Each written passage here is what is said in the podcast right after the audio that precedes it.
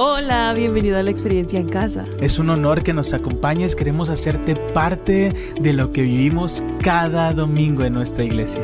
Yo soy Angélica. Mi nombre es Iván, así que toma tu asiento. Ponte el cinturón. Y recibe este mensaje. ¿Alguien ha escuchado de Obed Edom? ¿Sí? Hoy vamos a hablar de Obed Edom. Primera de Crónicas 13, 9. Me dice amén cuando esté allá.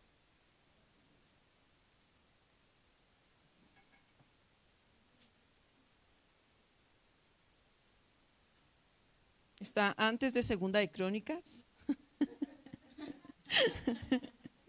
Para que se encuentre más o menos en la Biblia. Hay algunos hermanos que dicen, entre Génesis y Apocalipsis por ahí lo va a encontrar. Yo les ayudo un poquito más. ¿Listo? ¿Sí? Dice, cuando llegaron al campo de trillar de Nacón, los bueyes tropezaron y Usa extendió la mano para sujetar el arca. Ahora, quiero, quiero hablarles de esto antes de venir a la palabra. David tenía en su corazón traer el arca al palacio, hacerle un lugar especial, ¿verdad? Pero entonces cuando va, se encuentra con problemas. ¿Quién ha tenido problemas últimamente? Uf, ¿verdad? Y entonces eh, están en camino y, traen el arca, pero pasa que alguien, mm, como que el arca se movió, imaginemos, el camino no es como el de ahora, ¿cierto? Eran caminos de piedra, caminos difíciles. Entonces de repente se empieza a tambalear el arca y alguien dice, ay, la voy a agarrar. pero recordemos que el arca era, era un objeto sagrado, era ese, ese, ese objeto que contenía la presencia de Dios de oro, ¿verdad? Hermoso, maravilloso. Pero sí necesitamos recordar que personas que no eran designadas para ello morían por la presencia tan impresionante de Dios, ¿verdad? había personas que tenían que ir, los levitas, ¿verdad? Que estaban y eran designados para eso. Tenían que purificarse antes tenían que hacer un sacrificio antes para entrar a la presencia. Ahora esta persona de repente está, ay, se va a caer. ¿Qué creen que pasó? Vamos allá. Ahora sí, dice, cuando llegaron al campo de trillar de Nacón, los bueyes tropezaron y Usa extendió la mano para sujetar el arca. Entonces se encendió el enojo del Señor contra Usa y lo hizo perdón, lo hirió de muerte, gracias, porque había puesto su mano sobre el arca. Así fue como Usa murió allí en la presencia de Dios. El 11, David se enojó porque la ira de Dios se había desatado. Me enoja que te enojes. ¿Han sentido eso? Es que me enoja que te enojes. Esto mismo estaba sintiendo David. Ay, es que me enoja tanto que me enojes. me recordé una historia con mi esposo, pero es para otro momento, yo creo. Eh, y, y David estaba pensando, ¿qué pasó? Yo quiero honrar al Señor, quiero honrar su presencia. El Señor fue quien me trajo aquí. Quiero honrarlo, quiero llevarlo a un mejor lugar, quiero danzar en su presencia, quiero agradecer en su presencia, pero cuando van de camino se presentan estos problemas. Entonces hay algo precioso que pasa en el camino, escuchen. David se enojó porque la ira de Dios había desatado contra Usa y llamó a ese lugar Fares Usa, que significa desatarse contra Usa. Algunas versiones cambian un poquito. Yo estoy leyendo nueva traducción viviente. ¿Alguien tiene otra versión? Reina Valera. ¿Sí? ¿Qué dice? Que el nombre se cambió, el nombre del lugar se cambió. Bien. Ahora David tenía miedo de Dios y preguntó, ¿cómo podré regresar el arca de Dios para que esté bajo mi cuidado? Por lo tanto, David no trasladó el arca a la ciudad de David, sino que la llevó a la casa de Obed Edom, de Gat. El arca de Dios permaneció en la casa de Obed Edom por tres meses. Y el Señor bendijo a los de la casa de Obed-Edom y todo lo que poseían. Qué maravilloso, ¿verdad? En el camino el Señor hace detener su presencia. ¿Saben por qué? Porque estaba pensando en Obededón. Necesitamos atesorar.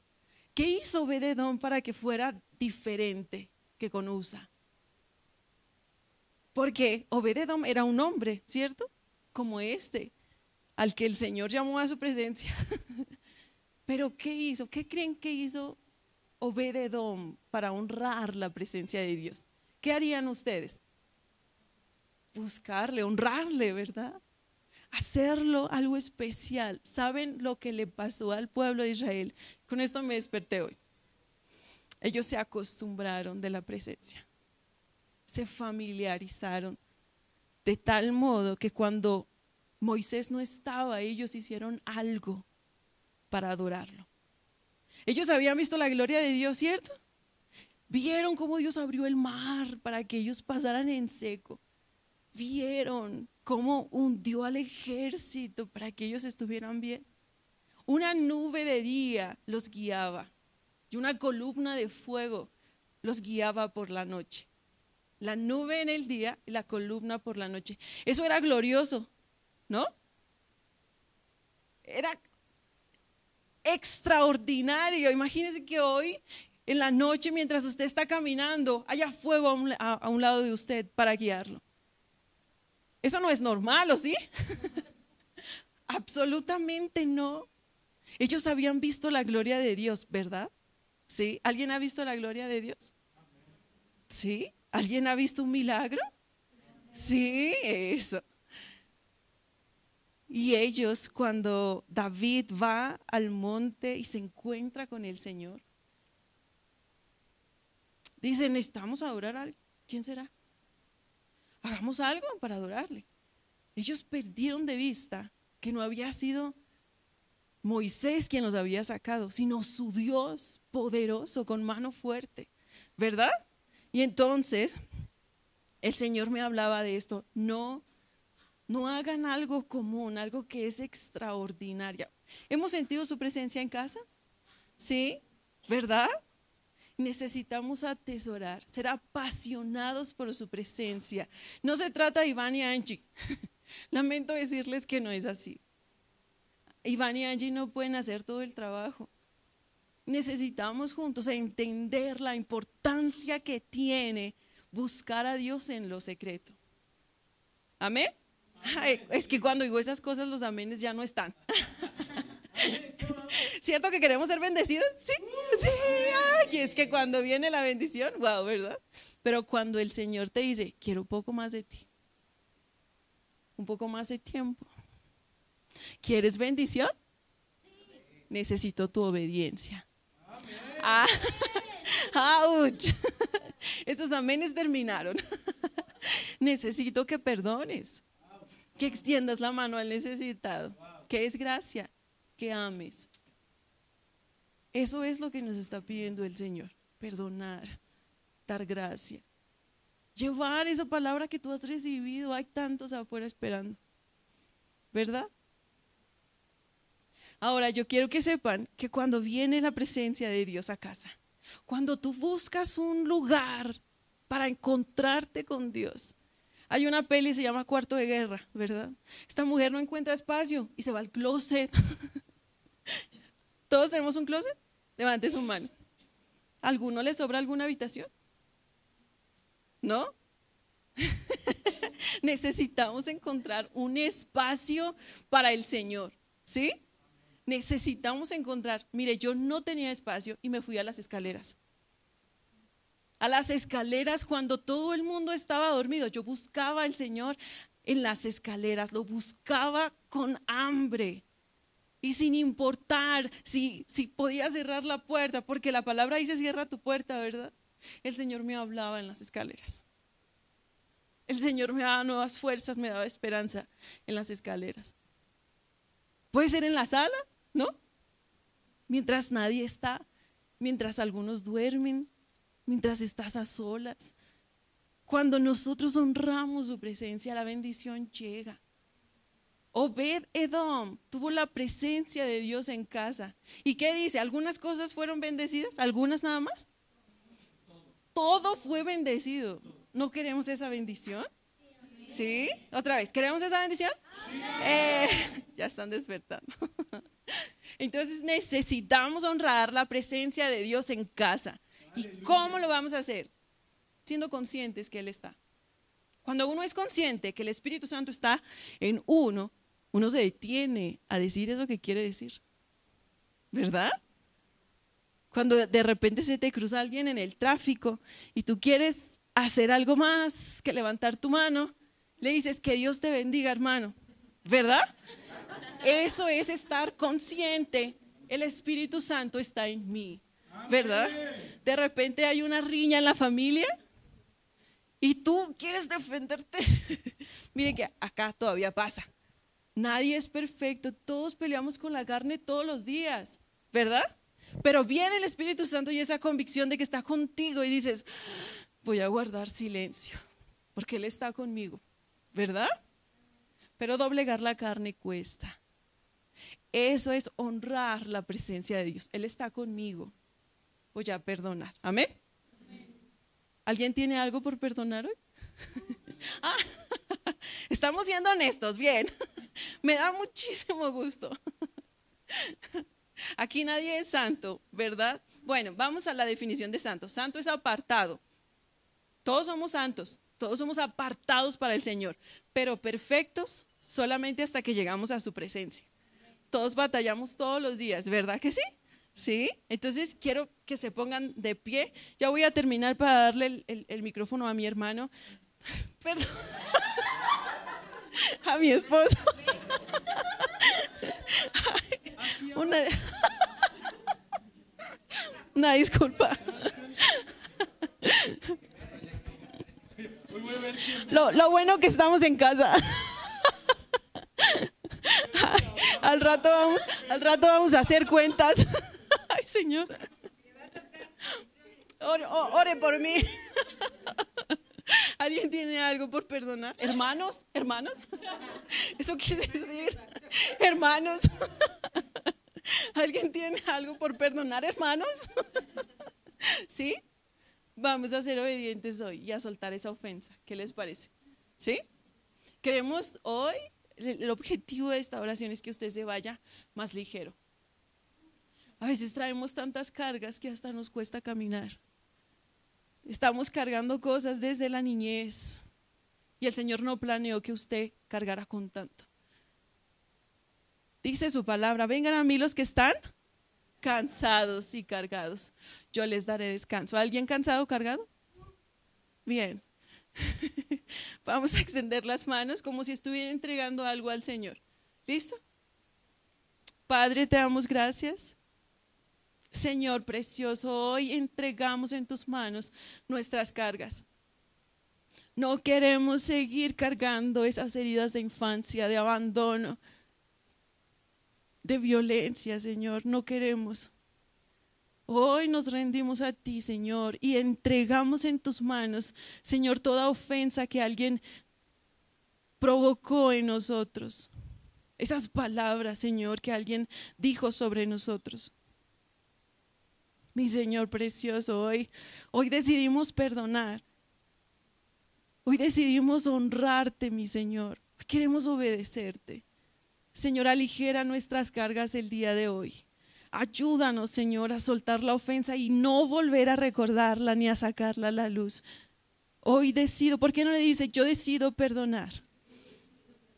Señor, que cuando venga ese recuerdo yo pueda decir, ya lo he perdonado, ya lo he soltado en manos de Dios, ya está olvidado, ya está en el pasado, en el nombre de Jesús.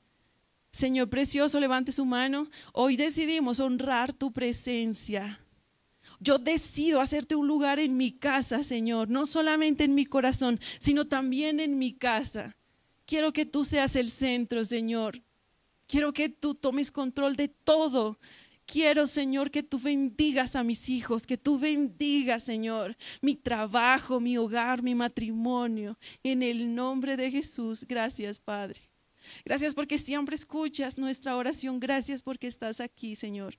Hoy decidimos, Señor, soltar la ofensa, obedecerte y honrarte, Señor. No queremos familiarizarnos con tu presencia. No queremos hacer algo común. No queremos hacer común algo que es totalmente extraordinario y sobrenatural. Señor, hoy te atesoramos como nunca antes. Ven y mora entre nosotros. No queremos una visitación, queremos que te quedes entre nosotros, precioso Espíritu Santo. Ven y quédate, dígale, quédate Espíritu Santo. Quédate entre nosotros, mora en medio de nosotros, Señor. En el nombre de Jesús, amén y amén. ¿Por qué no le da un aplauso al Señor? Que Dios le bendiga.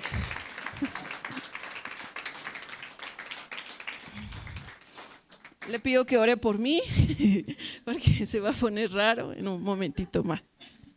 Gracias, hermana. Dios la bendiga. ¿Por qué no le dan un aplauso a la hermana Angélica? ¿Por qué no tomas tu lugar? Bienvenido a casa. Si es la primera vez que nos visitas, no nos hagas caso, así nos hacemos bullying, ya, ya nos regañaron que no nos hagamos tanto bullying. No, pero es increíble y hoy estoy muy expectante y muy emocionado por lo que te quiero hablar, porque en días pasados nos estuvieron hablando que, que iban a empezar a pasar cosas maravillosas. ¿Cuántos maestros tengo aquí? Andy es una maestra, ¿algún otro maestro? ¿Dos maestros? ¿Tres maestros? ¿Alguien más ha dado clases alguna vez en su vida? La mayoría, bueno, ya tengo varios maestros. ¿Cierto o falso que cuando queremos dar una clase tenemos que saber y entender por qué estamos explicando lo que estamos explicando? ¿Cierto? ¿Cierto, maestros? No es como que digas, oh, bueno, me voy a parar aquí y voy a hacer. No, no, no, ya tienes que tenerlo bien claro. Algunos de nosotros, antes de enseñar, tuvimos que haberlo hecho. Deja tú estudiado, porque hay gente que estudia sin hacerlo. Hay maestros abogados que nunca han litigado. ¿Son buenos maestros? No necesariamente. No necesariamente. Hay algunos que son extraordinariamente asombrosos, pero porque se capacitan constantemente. Pero cuando tú tienes la virtud de hacer y conocer, es cuando algo poderoso pasa. ¿Estás conmigo? ¿Sí? Bueno, yo, yo soy licenciado en ciencias de la educación Estuve trabajando como director varios años y era alguien que se frustraba cuando le daban una indicación y no sabía cómo hacerla.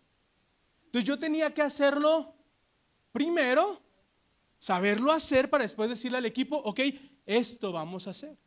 Y a veces el equipo me veía estresado. Algo que más recuerdo con mucho amor, estoy siendo sarcástico, son becas. Dios mío, meter becas era un trámite tan complejo porque eran archivos, documentos y organizar y ir a secretaría y decirle, este sí se la merece, este no. Era un caos. Y yo tenía que aprender a hacerlo. Pero cuando aprendes a hacerlo, puedes delegar. ¿Estás conmigo? ¿Cuántos quieren saber y ver, conocer la gloria de Dios? Ok, ¿quién la ha experimentado? Ahí es donde dices, ahí son otros tres pesos. Entonces, el mes pasado estuvo aquí alguien y profetizó sobre casa que venía un tiempo de más milagros, de más sobrenaturalidad y de casa llena. Hoy tenemos casa llena. Y tuvimos un montón de milagros en la semana. Pero ¿sabes qué? Yo entro en conflicto. Y Dios lo sabe. Que cada que me da una indicación tiene que decirme cómo si no, no sé. ¿Sabes? dame, las medidas del arca. Iván, va a pasar esto. Ok, pásame las medidas del arca. Y exactamente de hoy quiero hablar de eso. Del arca de la alianza.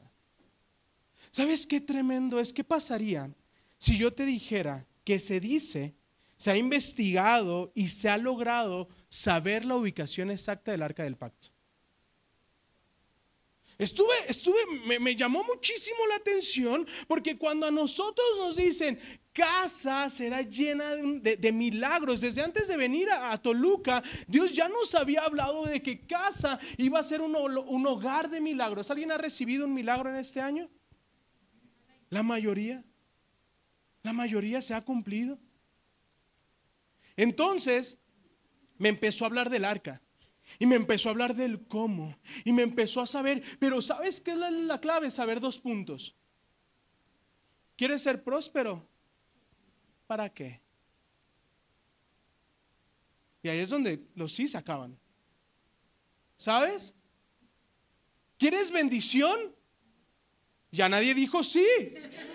Amén. ¿Para qué? Bien, soy bendecido para bendecir a otro, gloria a Dios. Pero muchas veces oramos por cosas que no sabemos qué vamos a hacer con ellas cuando las tengamos. Y nos acostumbramos. Y Obededom tuvo la oportunidad de que el arca estuviera por el descuido de otros. Muchas veces queremos saber el cómo, pero ni siquiera sabemos el por qué y el para qué. ¿Quieres recibir el cómo? Conoce el por qué y el para qué. Señor, ¿para qué quiero esto? ¿Para qué quiero, no sé, un auto? Señor, ¿para qué quiero un, para qué quiero un coche? ¿Para evitarme problemas? Ay, no creo. No creo. si crees que para ahorrarte dinero, no creo. No creo, no creo. Entonces, si te queda bien seguir en bicicleta, dale.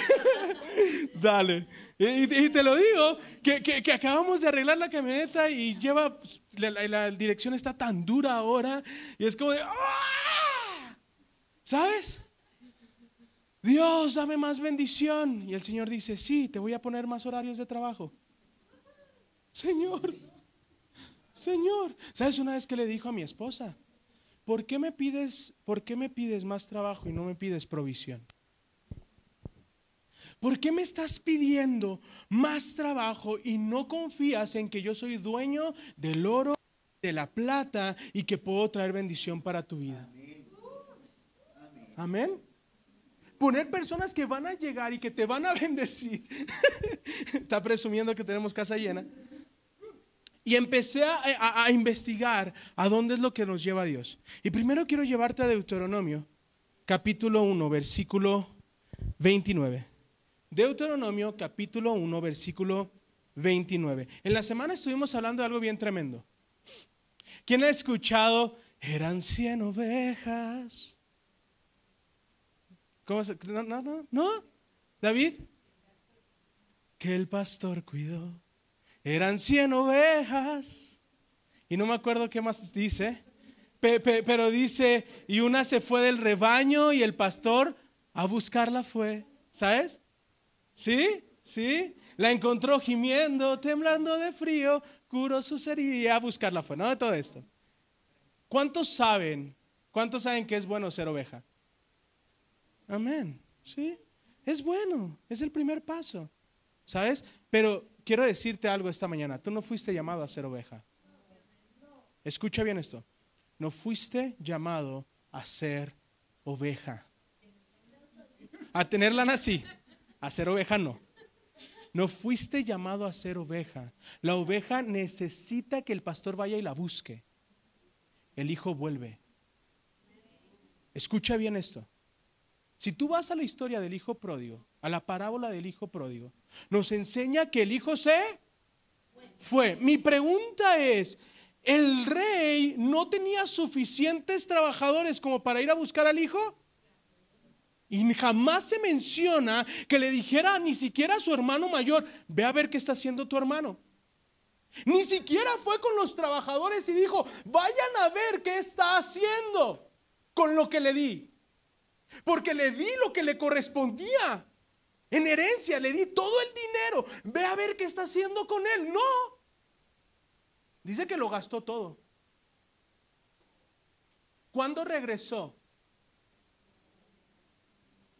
Cuando tenía hambre. ¿Sabes por qué la gente va a regresar a la iglesia? Porque tiene hambre. No hambre de un buen mensaje. No hambre de un buen discurso. Hambre de la presencia de Dios. ¿Sabes qué significa Betel? Casa de pan. Casa donde hay pan. ¿Sabes?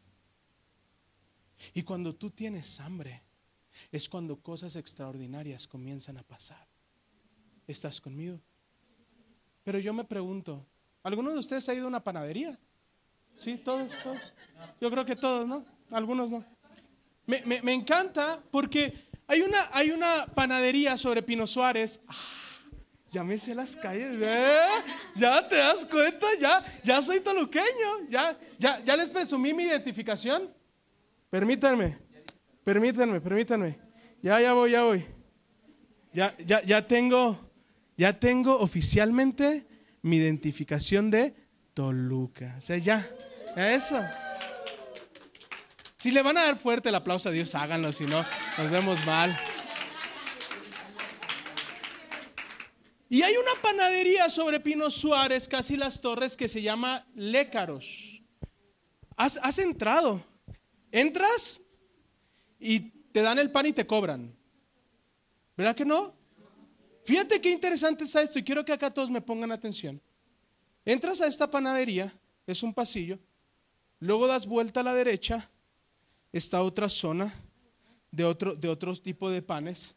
Caminas un poquito más y hay panes un poquito más, más exclusivos, hay más integrales, más sanos. Te vas a la zona de en medio,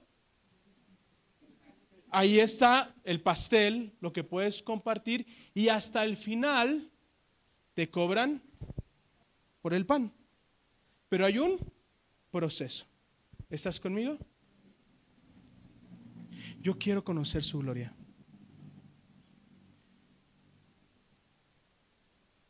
Durante muchos años hemos orado porque Dios haga algo.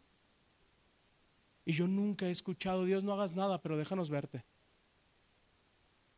Yo, yo, he estado enseñando estas semanas.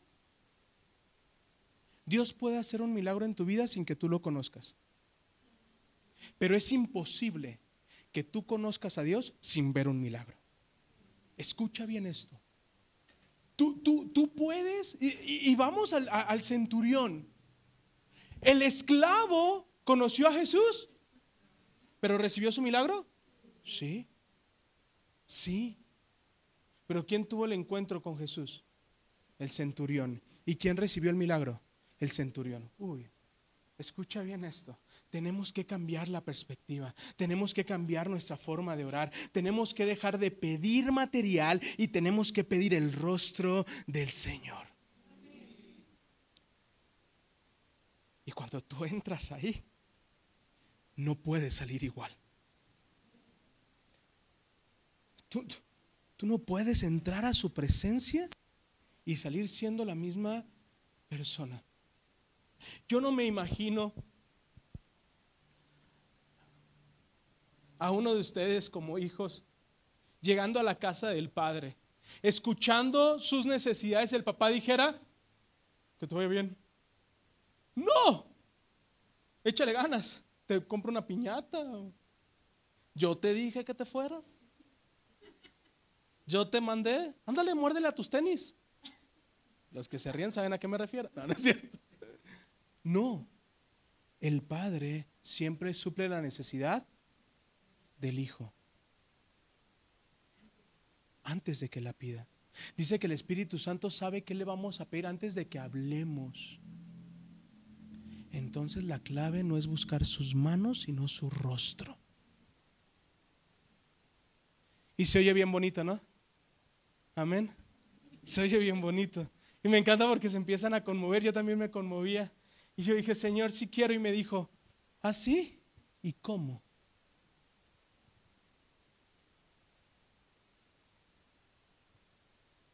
Y que veo que el arca ya la encontraron. Dije, Señor, el arca se encuentra en una, en una sinagoga en Etiopía. Uno de los hijos de Salomón fue de, de las mujeres que tuvo por todo el mundo, de las mil que tuvo, y fue, y en tiempo de guerra, se robaron el arca y se la llevaron a Etiopía. Hay, hay muchas investigaciones muy interesantes. Y empecé a analizar eso y dije, Dios, pero realmente pues no, no puedo viajar a Etiopía, ¿no? Y no es como, ay, Iván, ¿quieres ver el arca? Ven, pásate. No. Señor, entonces, ¿cómo podemos acceder? Y me dijo, por medio de Jesús. Y quiero que te abroches el cinturón y le digas a la persona que está a tu lado, no te distraigas. Voy a entrar, voy a entrar en modo maestro. Además, Ah, cierto. Bien, gracias. Y quiero iniciar con esto, Deuteronomio capítulo 1, versículo 29. Pero yo les dije, no se asusten ni les tengan miedo. El Señor, su Dios, va delante de ustedes. Él peleará. Sigan, sigan. También. Y anduvieron en el desierto, alto ahí. Moisés tiene una revelación increíble. Muchos creemos que gracias a Jesús podemos ser hijos, pero ¿sabes quién tuvo la revelación de ser hijo? Moisés. Pero ¿quién fue el primero en ver la gloria de Dios? Moisés. Desde ahí empezó el Espíritu Santo a hablarme. Y empezó, tienes que tú entender esto que el único que no se quedó en la puerta de la casa de campaña fue Moisés. Porque cuando bajaba la gloria de Dios, dice la palabra que Moisés subía a estar ahí. ¿Le prohibió a alguien más subir? No, pero muchos se quedaron en la puerta. Él dijo, no, tengo que ir mucho más profundo porque sé que hay más. Y ahí es donde Moisés le dice, Señor, tú me dijiste ¿Cuántos han recibido una palabra de Dios? Pero qué difícil es decirle, Señor, tú me dijiste. ¿Te ha tocado decirle algo a tus hijos? Tú, tú me dijiste que íbamos a ir. Sí, pero mira, pero tú me dijiste. Moisés era lo que le estaba diciendo a Dios. Señor, tú me dijiste que sacara este tu pueblo, ni siquiera es mío. Pero no me dijiste quién iba a ir conmigo, Moisés, yo voy a ir contigo. Está bien.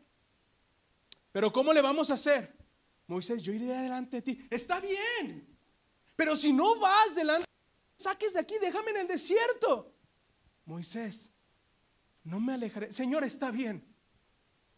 Está bien tus promesas. Está bien que me digas que no voy a caminar solo, pero no me basta. Déjame ver tu gloria. ¿Sabes lo que le estaba diciendo a Dios? Déjame ver tu rostro.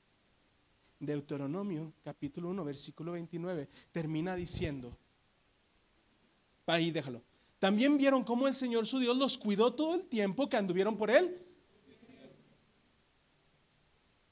¿Qué dice acá? Acá lo tengo adelante.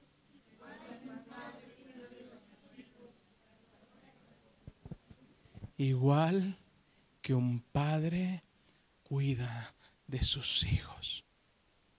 ¿Sabes qué estaba diciendo Moisés? Yo no soy una oveja, yo soy hijo. Yo padre ser oveja y no estoy en contra de las ovejas. Si eres oveja, no te preocupes, vamos a ir por ti. En una de esas te quebramos las rodillas.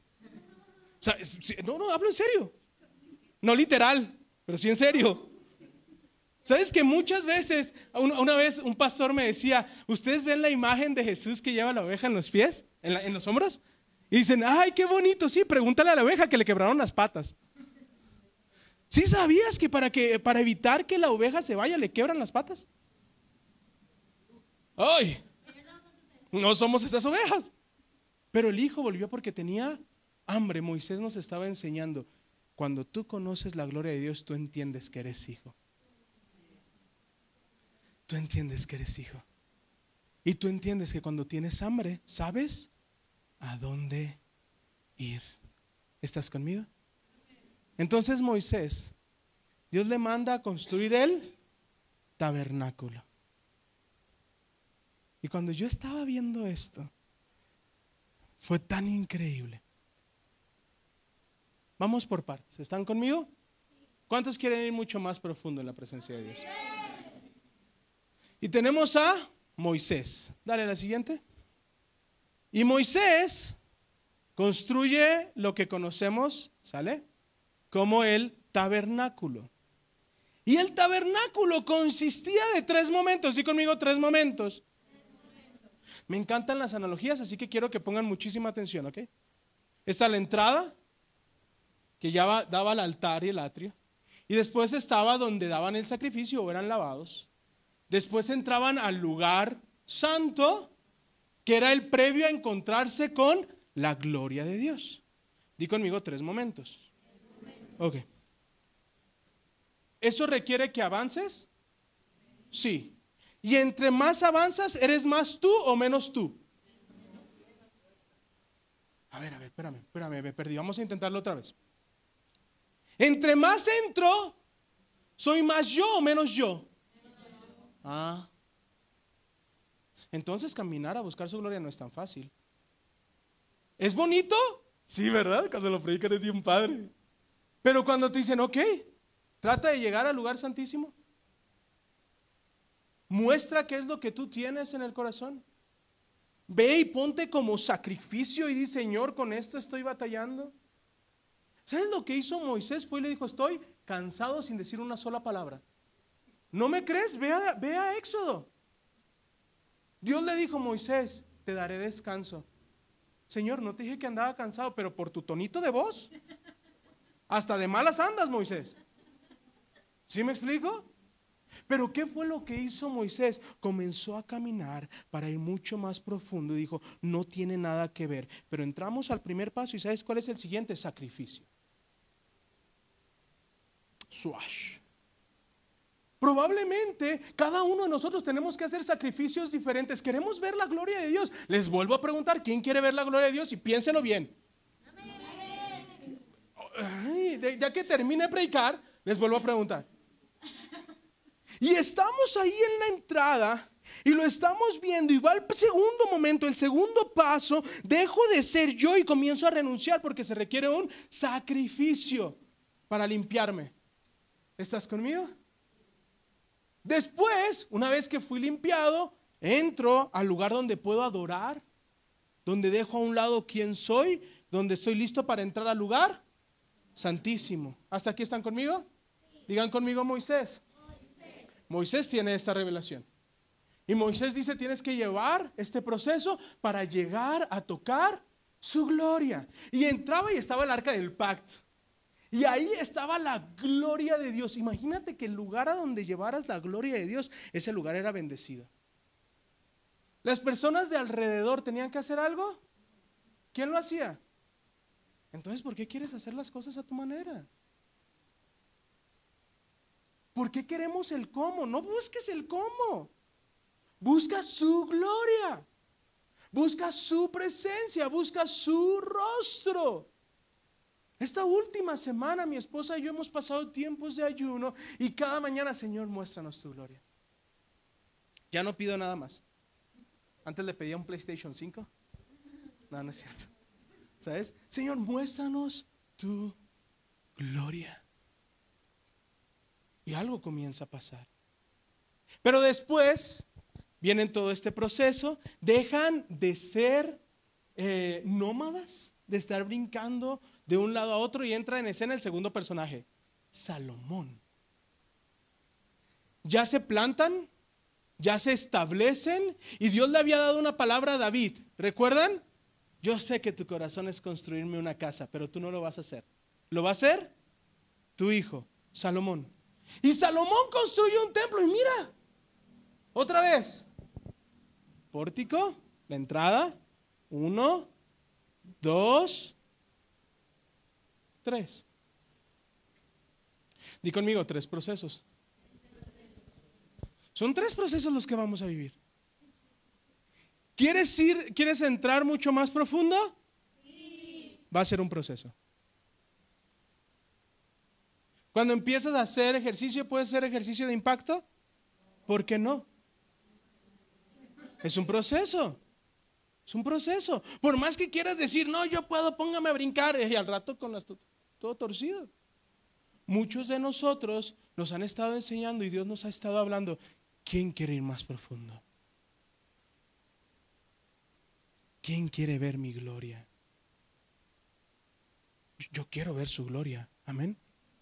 ¿Sí? Porque cuando ves su gloria, Él se ocupa de todo. Imagínate que, que, tengas tus tiempos de oración y salgas y te brille el rostro. Que por más que haya conflicto a tu alrededor, hayan personas que quieran lastimarte, hubo deshonra, hubo personas que hablaron de ti, Dios te dé la victoria. ¿Sabes? Y que puedas salir y que las personas te puedan decir, ¿qué está pasando? Es que ya no soy yo. Ya no, la oveja se la pasa en el jardín, ¿cierto? ¿Sabes? Comiendo, cotorreando con las demás ovejas, viendo un pozo y diciendo, mmm, un pozo. ¿Sabes? Y la sacan del pozo y, uh, otro pozo. ¿Sabes? Eso es una oveja. Yo, yo no conozco a ninguno de ustedes que le diga, oveja, ven, siéntate a la mesa, come con nosotros. Oveja, todo esto va a ser tuyo algún día. No, no, la oveja está afuera. Y muchos de nosotros solo queremos estar en la puerta. No, no queremos entrar. Señor, quiero ver tu gloria, pero no me hagas dar ningún sacrificio. Pero, Señor, quiero ver tu gloria, pero respeta mi cartera. Con mi cartera no te metas. Señor, quiero ver tu gloria, pero respeta mi carrera, para eso estudié. Señor, quiero ver tu gloria, pero no me pidas que lo perdone. Tú más que nadie sabes el daño, las humillaciones y el dolor que me hicieron pasar. Pídeme lo que quieras. No me pidas que lo perdone. Mucho menos que lo haga mi amigo, que lo haga mi amiga. Pídeme lo que quieras, pero no me pidas bendecir al que me maldice. Pídeme lo que quieras, pero no me pidas renunciar a mi ciudad e irme a otra. Pídeme lo que quieras, Señor, te entrego mi vida, te entrego mis talentos, pero mi título no lo toques. Fueron seis años estudiando. Señor, te entrego mi vida, pero yo ya tengo aquí mi casa. No me pidas que me vaya a otro lugar, pero di conmigo, quiero ir más profundo. Salomón, ¿están conmigo? ¿Logran ver la, la, analogía? Pórtico, lugar santo, lugar santísimo. Y hoy mientras estaba orando, dije, Señor, perdóname, pero sigo sin entender. O sea, sí entiendo que tengo que hacer sacrificio, sí entiendo que tengo que entrar al proceso, sí entiendo que me tienes que limpiar, pero Señor, ¿cómo?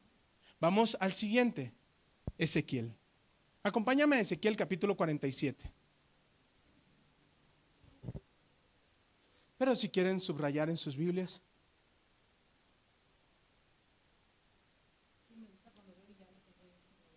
Exacto.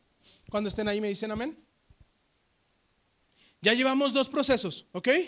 Tenemos, tenemos el primer proceso que fue con Moisés, segundo proceso que fue con Salomón, tenemos los dos templos, los tres procesos y tenemos el arca, ¿ok? Pero en este momento Ezequiel tiene una, una visión. El río de sanidad en mi visión, el hombre me llevó nuevamente a la entrada de dónde? Otra vez el templo. Y lo llevó a la entrada. Y estaba en la entrada. ¿Sigue, amigo? Allí pude ver que el agua fluía por el lado sur de la entrada oriental. Tengo un amigo que constantemente me dice, pastor, ¿por qué, por qué tengo visiones donde veo que sale eh, agua, porque el agua y la presencia de Dios te va a tocar. Eso no quiere decir que estés ahí. Uy, lo voy a volver a repetir. Puede que la gloria de Dios te toque. No quiere, que, no quiere decir que estés sumergido en su gloria. Amén. Pastor, ámenos hoy. No, despertemos. ¿Sabes? Porque quedamos de que queremos ir más profundo, ¿no? ¿Sí? ¿Sí queremos ir más profundo?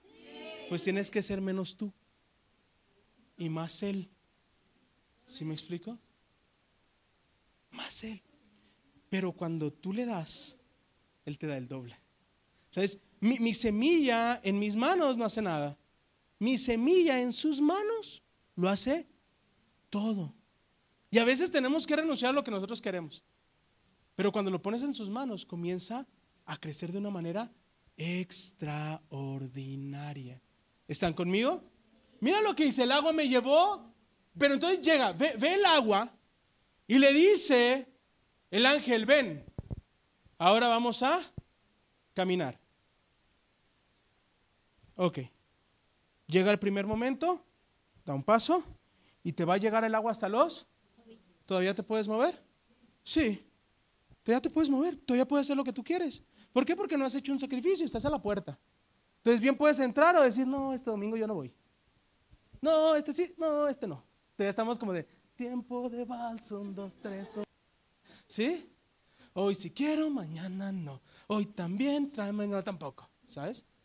Aún podemos movernos. Pero después dice, hice que caminara 500 metros más. Di conmigo esfuerzo. ¿Y alguien ha caminado tres kilómetros? ¿Es fácil? Ah, no. Para mí, uno, no. ¿Sí me explico? Ahora imagínate a contracorriente. O sea, no solamente estás caminando 500 metros, estás caminando contra corriente. Vamos atrás. Estás en el altar.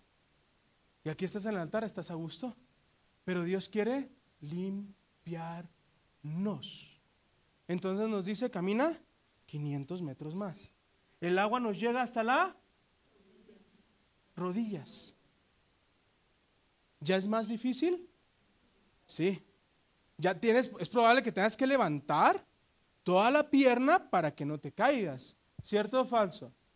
Cuando has ido al mar que vienen las olas, los ves como levantando las piernas así bien a gusto, ¿no? Y después dice, lo llevé a otros. Y ya era el agua hasta la cintura. ¿Se podía mover? Con mayor esfuerzo. Con mayor esfuerzo. Dejas de ser menos tú. Todavía hay áreas. Pero cuando tú dices, Señor, quiero ir más profundo, y dice que lo llevó 500 metros más. Y se dejó. Cuando tú te sueltas en su presencia, es cuando Él comienza a traer bendiciones que tú no creías que ibas a ver. Había una profundidad para nadar, pero demasiado profunda para atravesarla a pie. Uy, yo quiero que, que, que hoy puedas ver que entrar tan profundo en Dios que te olvides de todo. Sabes que no haya nada que te quite el gozo, nada que te quite la paz. Amén. Y yo estaba bien emocionado. Y dije, Señor, yo puedo. Señor, yo voy a dar el paso. Señor, permíteme. Yo voy a sacrificar. ¿Qué más quieres que sacrifique? Ya dejé mi casa. Ya dejé, ¿qué más quieres, Señor, que sacrifique? Y de una manera muy linda me dijo, cálmate, que no se trata de ti. ¿Están listos? Vamos a la siguiente. Brinca esa, ahorita regresamos a esa. Quiero hablarte de Jesús. Y mira lo que dice Jesús en Juan capítulo 14, versículo 6. Yo soy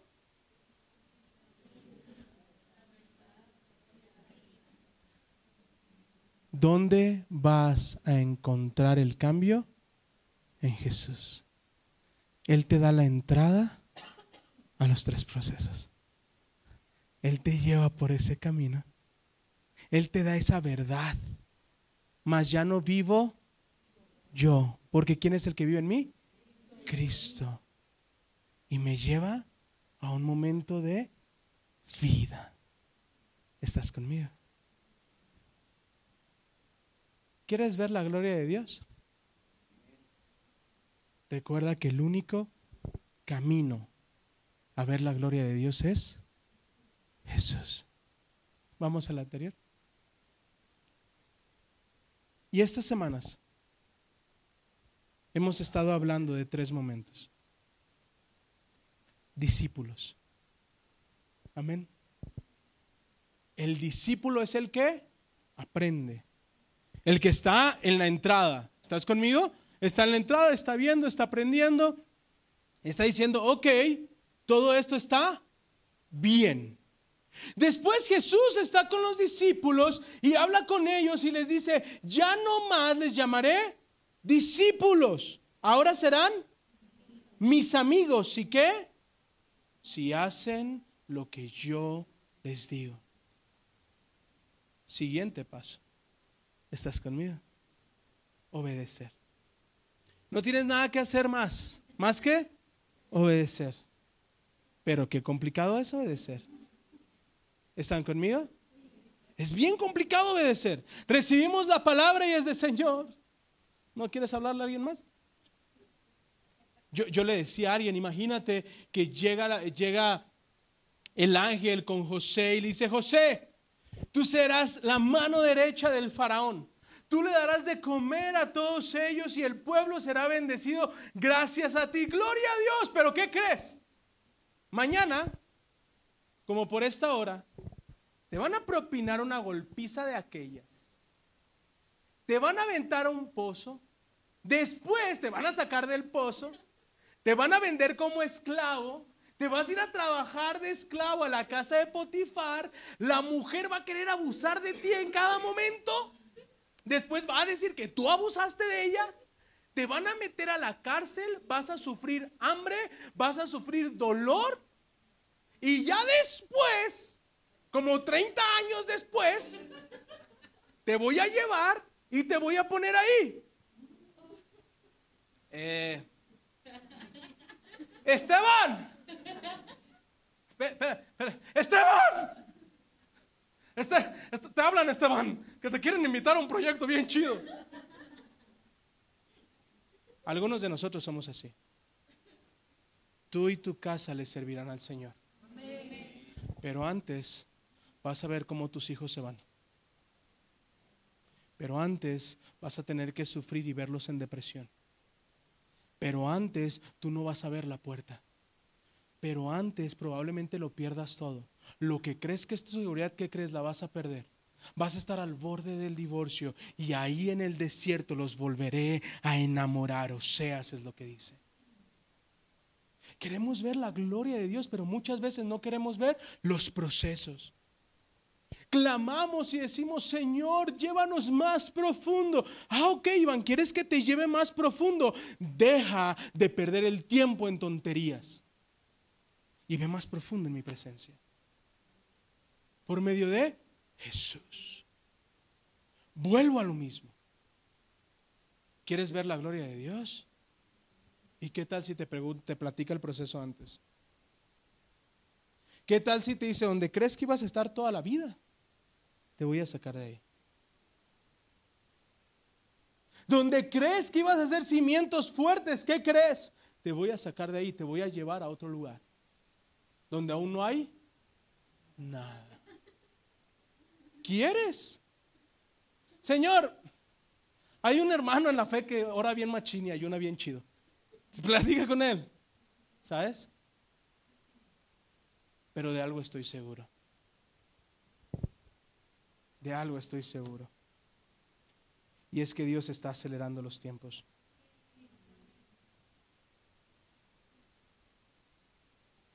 Hay procesos que estás esperando y crees que van a durar años. Y, ya hasta hiciste una planeación de, de en cuántos años van a llegar. Pero yo te quiero decir, Dios va a acelerar los tiempos. Y lo que estabas esperando en llegar en ver en años, lo vas a ver en meses, de una manera sobrenatural. Pero la clave es, quiero ir más profundo.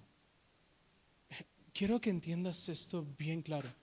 No se trata de lo que tú puedas hacer, ¿ok? Se trata de lo que Jesús ya hizo. ¿Sabes? Íbamos a Guadalajara Estábamos en Guadalajara y íbamos a ver a mi hermano y el rumbo o, periférico agarra una zona donde pasas por el aeropuerto. Y iba Hanna y dice, mira papá, ¿el avión está bien? Chiquito, porque lo veía a lo lejos. Y íbamos agarrando apenas periférico para agarrar López Mateos para ver el aeropuerto. Y dice, mira papi, ¿los aviones están bien? Chiquitos. Jorge, ¿te puedes parar ahí donde está tu mami? Ahí quédate, hijo. Fíjate qué tremendo. Mi hija me dice, ¿el avión está bien? Chiquita. Porque el avión estaba lejos. Y conforme nos fuimos acercando, y conforme fuimos avanzando en el camino, conforme fuimos, lo chiquito se fue haciendo grande, grande, grande, grande, hasta que te das cuenta y dices, wow, es mucho más extraordinario de lo que yo pensé. Mi pregunta sería esta mañana, ¿estás en la entrada del templo? Que lo que se ve más grande son los problemas. ¿O estás más cerca de su presencia? Que lo que se ve más grande es su gloria. Pastor, ha sido una semana bien difícil. He estado desanimado, no he tenido ganas, me robaron, no salí en listas en la escuela, no sé qué va a ser de mi vida, me siento solo, me siento sola. Yo te diría, ven y camina conmigo. Caminemos juntos y acerquémonos a la gloria de Dios. Y cuando estemos en la gloria de Dios, veremos que Dios es mucho más grande. Iván, si tú vieras lo que yo tengo en deudas, no, un amigo me preguntaba, él, es un empresario, y me empezó a hablar de, no, yo ya tengo fe para 30 millones. Yo, wow, yo quiero esa fe. Me dice, es que yo despierto todos los días y ya debo dos millones. Y yo, y, exacto, y dije, Señor, ya no sé si quiero esa bendición. Yo con 30 mil pesos acabo todo. Feliz. A veces vemos a las personas y decimos, wow, decía el dueño de la universidad, yo cada primero del mes me levanto con una deuda de 10 millones de pesos.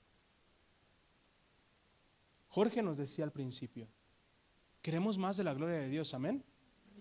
Pero estamos dispuestos a tener mayor compromiso. Estamos dispuestos a ir mucho más profundo. Estamos dispuestos a ver qué tan grande es Él y no lo que estoy haciendo. Iván hice esto toda mi vida. Lo sé. No sé qué más hacer. Lo sé. Pero Él te va a llevar a donde debes estar. Amén. Quiero que tomes tu Biblia y me acompañes a Zacarías capítulo 3. Y ponte de pie, por favor. Zacarías capítulo 3.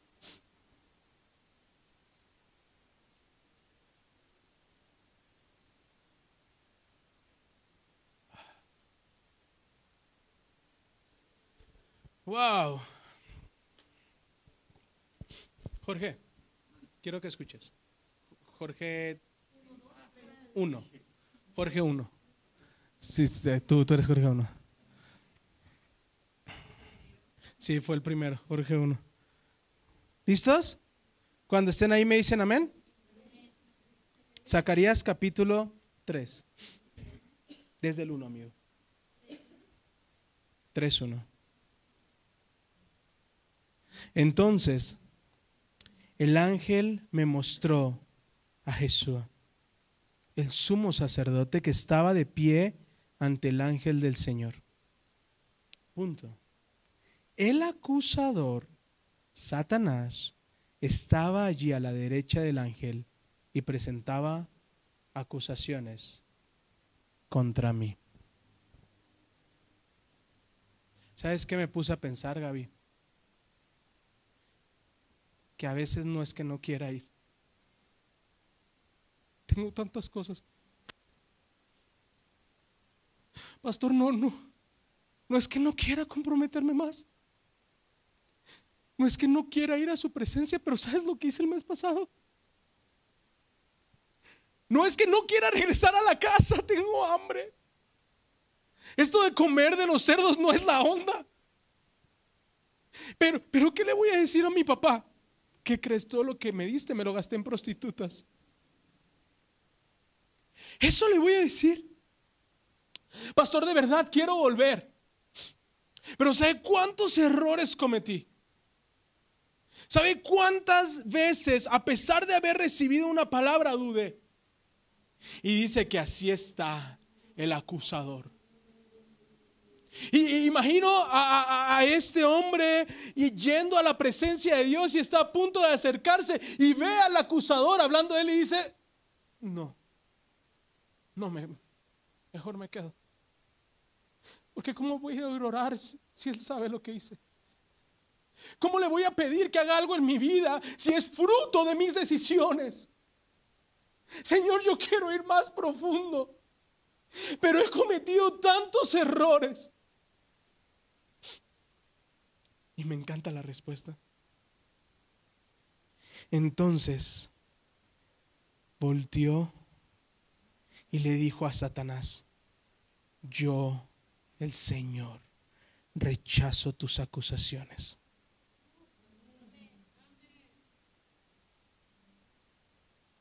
Yo, el Señor, rechazo tus acusaciones. Así es. El Señor que eligió a Jerusalén te reprende.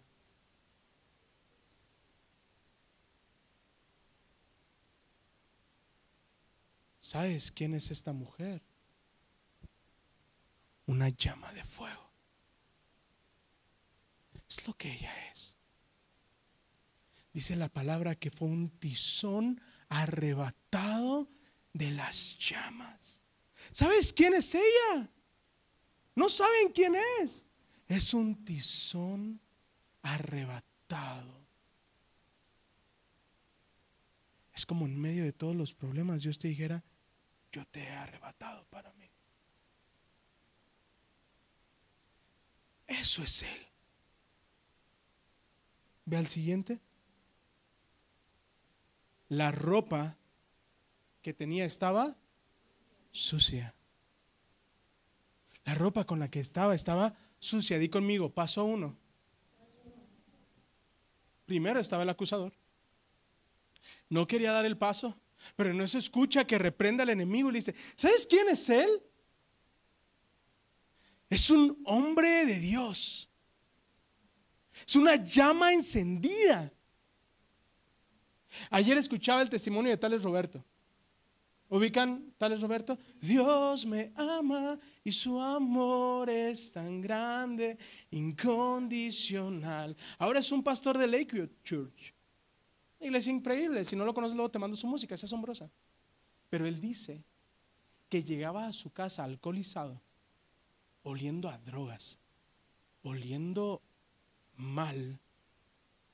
Dice, y mi mamá volteaba y me decía, tú eres un hombre de Dios.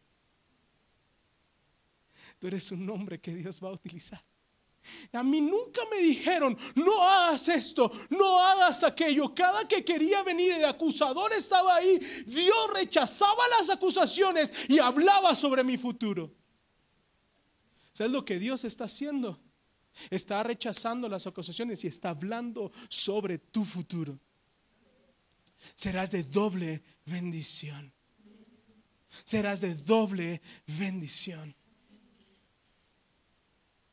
y lo sacó.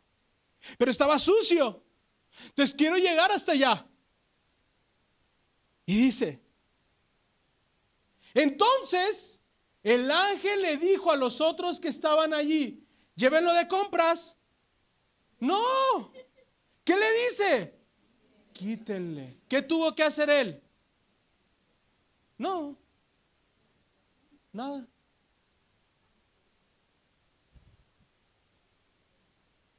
Di conmigo dar un paso. Cuando tú das un paso, Dios quita todo lo que ha manchado tu pasado. No es lo que tú puedas hacer, lo que Él ya hizo. No hay pasado que pueda sobre tu vida y sobre tu futuro. ¿Cómo quito todos esos pensamientos? Porque a veces nos desmanchamos, pero nos acordamos cómo nos manchamos y es como si nos volviéramos a manchar. No sé si te pasa, ¿sabes? Yo este tiempo lo he visto con mi esposa. No es que me manche la ropa, ni mucho menos. Pero ahorita que no está comiendo pan, ve un pan y se le antoja y después se pone malas. Digo, ¿por qué estás de malas? Porque se me antojó el pan y siento que me lo comí. Pues te lo hubieras comido. Pero a veces así es el enemigo. Así es el enemigo. ¿Te ha pasado que viene un pensamiento malo y te hace creer que ya lo hiciste? Y te saca de la gloria de Dios. Ven, David. David, David. También tengo que empezar a buscar cómo hacerle. Por apellido. Ah, sí, Santiago. Y Santiago quiere ir al lugar santísimo. Pero está el acusador. Y el ángel le dice, no te preocupes. Ven. Y voltea y les dice a los demás, pónganle vestidura nueva. Y no solamente nueva, que no sea de el piojo, de paca. No, no, no, llévalo a Liverpool, llévalo a, a Palacio, llévalo a, lugares fresas. Señor, pero no me lo merezco, no te preocupes, no, no, no te preocupes, no vas a pagar tú. Oye, no vas a pagar tú, yo lo voy a pagar. Y lo lleva a otro paso. Ahí quédate, ahí quédate. Pero mira, mira lo que dice. Quítale esa ropa sucia y quédate. Luego se volvió hacia él y le dijo, ¿ya ves? Te lo dije. Solo tenías que avanzar. El ángel está diciendo, ¿lo ves?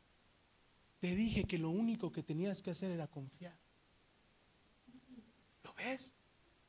No se trata de ti. Se trata de Él. ¿Lo ves? No solamente te trajo ropa nueva, sino que es fina. He quitado tus pecados. Y ahora te voy a dar ropa nueva y fina. Vea la siguiente. Pero ahí yo entré en conflicto. Te voy a decir por qué. ¿Te puedes desintoxicar de las drogas? Sí. ¿Te puedes desintoxicar de la sangre? Sí. ¿Te puedes desintoxicar o te puedes limpiar algo que se ensució? ¿Cómo lavas tu cerebro? ¿Cómo quitas los recuerdos? ¿Cómo quitas la deshonra? ¿Cómo quitas esa imagen cuando te dijeron ya no eres bienvenido? ¿Cómo, ¿Cómo quitas ese pensamiento donde te dijeron no vales nada? ¿Tú hacer algo? ¿Quién te dijo que tú puedes hacer algo? ¿Quién te dijo que, que tú podías ir más allá? ¿Quién te dijo? Y muchos estamos en ese proceso, amén. Pastor, ya, Dios me limpió, de verdad lo sé. Sé que me dio ropa fina, pero si tú vieras la cantidad de pensamientos que vienen a mi mente,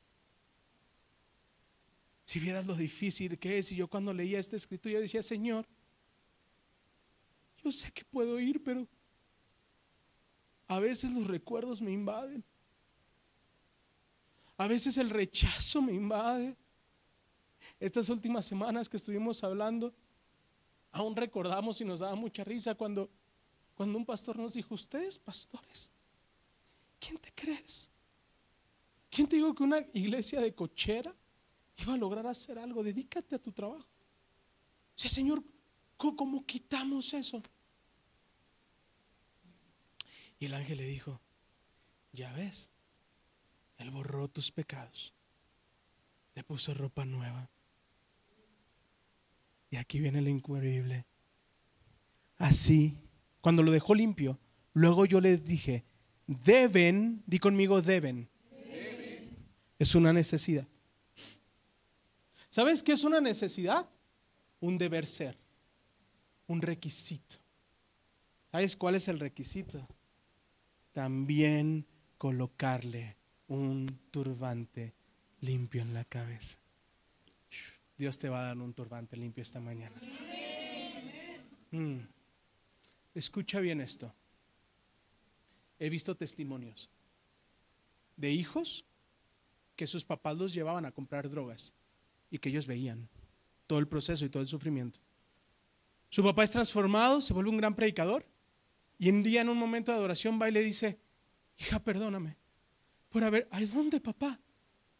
Hija, pero hicimos esto, esto, papá, yo no me acuerdo.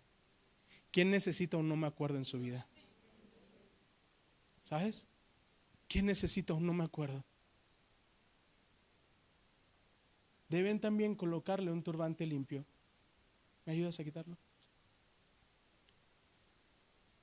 Así que ellos se lo pusieron en la cabeza un turbante sacerdotal. ¿Qué? ¿Quién necesita pensamientos limpios esta mañana? ¿Quién dice Dios necesita una chance?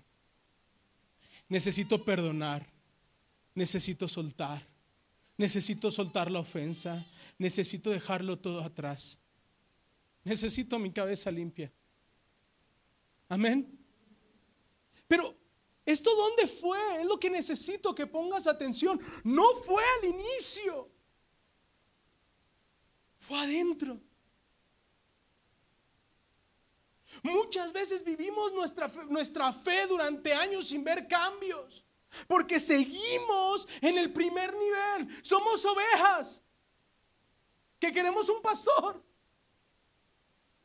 Pero yo, yo creo algo sobre casa. Yo no tengo ovejas, Dios tiene hijos. Ojo, y quiero ser bien puntual en algo, ¿eh? Y quiero ser bien, así súper puntual en esto. No se trata de que sean nuestros hijos. No, no, no, no, quítense eso de la mente es que sean sus hijos, no sus, no sus ovejas. No es que estemos entrando a esto de ah, ahora nosotros vamos. No, no somos, somos, somos dos locos que creen en Dios y que se creen sus hijos. Quiero que seas hermano conmigo. Tú no. Eso es lo que quiero. Por, por favor, no me malinterpreten. Y yo, Luego, con mucho respeto. Respeto mucho eso y está bien. Pero no puedo con mis hijas, cuanto menos con ustedes. Pero yo, es que hay una que otra oveja que Dios mío, ¿sabes? Yo, oye, luego, luego la proyección de todos. Yo quiero decirte esta mañana, yo quiero invitarte, yo quiero invitarte a que cambiemos nuestra forma de orar. Que cuando la gente entre diga, qué rara iglesia, no piden nada y dan gracias de todo. Qué rara iglesia, no vi que oraran pidiéndole algo a Dios, solo los escuché dándole gracias a Dios. Espero haya sido de bendición este mensaje para ti. Nuestro propósito es dar a conocer a Jesús. Ayúdanos a compartir. Puedes buscarnos en nuestras redes sociales arroba somos guion bajo casa. Estamos para servirte. Bendiciones. Bendiciones.